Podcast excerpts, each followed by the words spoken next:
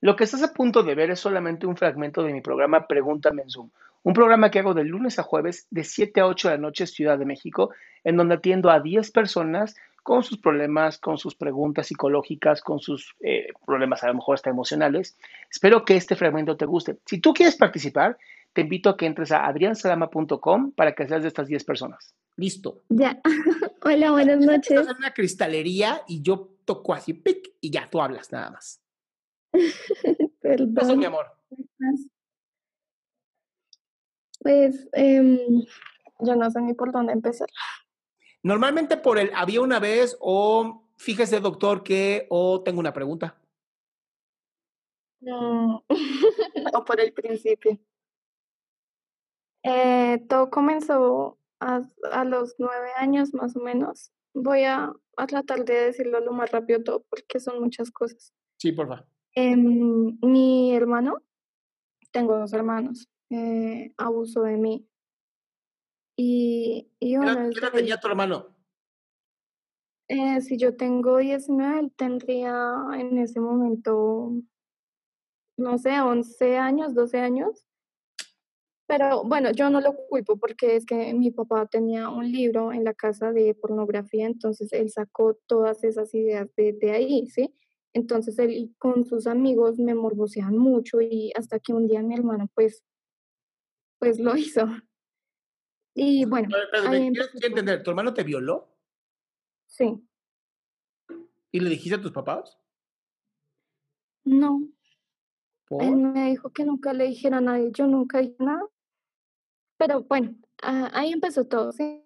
Eh, mi mamá no vivía con nosotros, yo no, eh, pues para ese momento no- ni creo que la conocía. Em, tiempo después, mi papá acostumbraba a dejarme sola en la casa con ese hermano. Entonces, un día él y yo teníamos hambre después de, de lo que pasó eso. Y, y yo también nunca le dije a mis papás porque yo ni siquiera sabía qué había pasado. ¿No Solo te pues dolió? me dolió y ya. Dime. ¿No te dolió? Sí, sí, claro, pero, pero yo me encerré en el baño a llorar y yo, yo ni siquiera entendía qué había pasado. Y en este momento ya ni siquiera recuerdo qué pasó cuando llegó mi papá o solo recuerdo lo que pasó y después cuando ya estaba en el baño y ya tengo, tengo muy borrosos recuerdos de, de ese. Ok. Em, bueno, días después estábamos solos en la casa él y yo otra vez y teníamos hambre, así que fuimos al segundo piso de la casa, que era donde vivía mi abuelo. Y bueno, empezamos a esculcar todo, a comer y después nos pusimos a jugar. Eh, mi abuelo tenía una colección de carros, entonces yo me puse a jugar con ellos y mi hermano se puso a esculcar y encontró un arma debajo del colchón Mierda. y me apuntó y disparó, rompió la ventana, rompió una colonia y me dolían tanto los oídos, escuchaba un, un pito horrible y no, no sabía ni qué hacer y, y él cogió eso y lo metió debajo del colchón y nos bajamos rápido al primer piso. Ya Oye, no me acuerdo de que- mucho ese fue. Paula, lo que estoy escuchando es que tus papás fueron como los peores papás del mundo. Ese es el inicio. Y bueno, después me acuerdo que Sí, sí tengo que decirte esto, no es terapia esto, mi cielo. O sea, de verdad me encantaría poderte ayudar más, pero no quiero abrir un- una caja de Pandora que después no podamos cerrar. Y lo que necesito de ti, lo que necesito que me, di- me digas es, ¿qué pregunta tienes hoy para que yo te oriente emocionalmente, nada más? Porque lo que me estás contando son cosas, o- la verdad, terribles y, y hasta parece que tu hermano tiene un trastorno mental. el hecho es que yo ya no sé qué hacer. ¿Tienes Hace 19 años? poco, sí, hace unos cuantos meses estuve en el hospital porque pues decidí que no más, me tomé un veneno y pues bueno, me encontraron, me drenaron, me sacaron todo y yo ya no sé qué hacer. ¿Qué tal vivir? Porque todo lo que me estás contando, todo lo que me estás contando es muy triste y muy trágico, pero sobreviviste. Lo que significa que eres una guerrera. Pero Pero pareciera... no por elección, ¿Pero qué qué? no por elección porque todo el mundo te dice como, wow, eres muy fuerte o bueno, con los psiquiatras con los que Ah, no, no, no, no, no. Y entiendo, no es por elección. Tú no elegiste todo esto. pero lo viviste y lo, y lo sobreviviste. Entonces, ¿qué puedes hacer? Además pues, de, mira, yo trato de, tomar terapia. yo trato de trabajar y, y tratar de llevar mi vida lo más normal posible, porque es como algo con lo que ya tienes que estar, ¿no? Mi cielo, mi cielo, Paula, es que estás tratando de negar lo que ocurrió. Y así no, se, así no te curas. No te curas negando que eso no pasó. No te curas haciendo como que tu vida es normal. Eso no es cierto. Mi cielo, aquí lo que hay que trabajar justamente es el poder que llevas dentro. El que aún sin querer has sobrevivido. En que tienes mucha más fuerza de la que tú eres capaz de reconocer. Eso es lo que vale la pena. Esa es tu fuerza interior.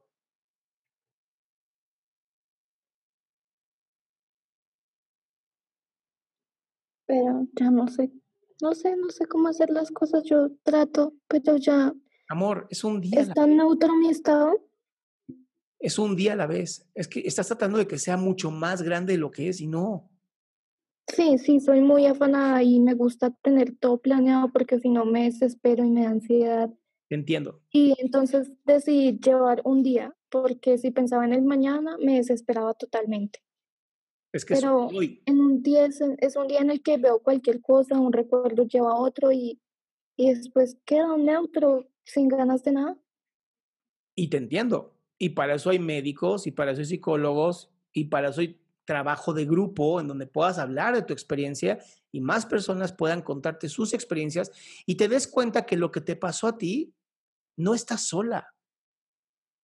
Sí, sí lo he tratado, he tratado de, he ido con psicólogos, eh, me dijeron que necesitaba ayuda más especializada, después fui con psiquiatras y siempre me dan pastas para esquizofrenia, para bipolaridad, para todo, pero nunca es una ayuda. o sea, muchos... Es que eso es parte, amor, eso es parte de la ayuda, no es la ayuda, es parte de la ayuda. Tienes que trabajar también en un grupo terapéutico. ¿Tienes un grupo? No. Bueno, ahí es donde hay que empezar. Hay que encontrar un grupo terapéutico para ti. Un lugar donde te sientas segura, te sientas tranquila, te puedas expresar y entonces puedas vivirte. Pero querer tener planeado todo es imposible. En cambio, vivirme aquí ahora, ¿no? El hecho de que hayas, te hayas esperado, hayas marcado, te hayas metido a este grupo, hayas platicado conmigo, poco a poco es un grupo.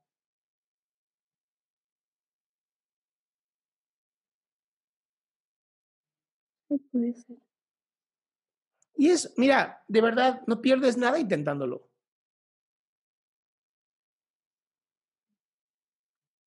Pero se siente insignificante. ¿Mandé? Es como insignificante porque muchas personas tratan de ayudar, pero tú lo ves tan chiquito. Amor, yo hago esto todos los días atendiendo nada más a 10 personas. Es insignificante me piden mil, mil personas al día, me llegan entre mensajes, comentarios y este, mensajes de, de la computadora. Me llegan mil al día. Es insignificante 10 personas, es el 1%. ¿Sí? Sí. mis, matemáticas, por eso soy psicólogo, ¿ya viste? Pero te juro que yo siento que 10 al día es, es, es un buen comienzo. Porque hay gente que hace cero al día. Por eso te digo, mi cielo, es un día a la vez. Es hoy hablaste conmigo, mañana encuentras un grupo y vas un día a la vez caminando y un día vas a volver a reírte como lo hiciste ahora. Pero hay que tener paciencia. Sí, supongo. Bueno, entonces creo que esto. Ya puedo decir, ya puedo decir, curada mi ciela. esa, es, de ayer, me la dijeron ayer y no sabes cómo me reí. Dije, está de huevos, curada mi ciela. ¿Ves? Esa risa hermosa es la que necesitas.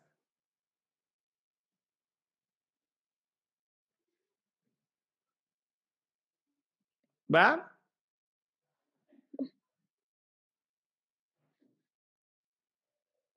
Paola, te voy a mandar un, te mando DM, ahorita aquí en Zoom, chécalo.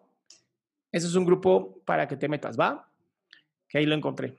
Métete a ese grupo y ahí lo puedes hacer. Qué gusto que te hayas quedado hasta el último. Si tú quieres participar, te recuerdo adriansaldama.com, en donde vas a tener mis redes sociales, mi YouTube, mi Spotify, todo lo que hago y además el link de Zoom para que puedas participar.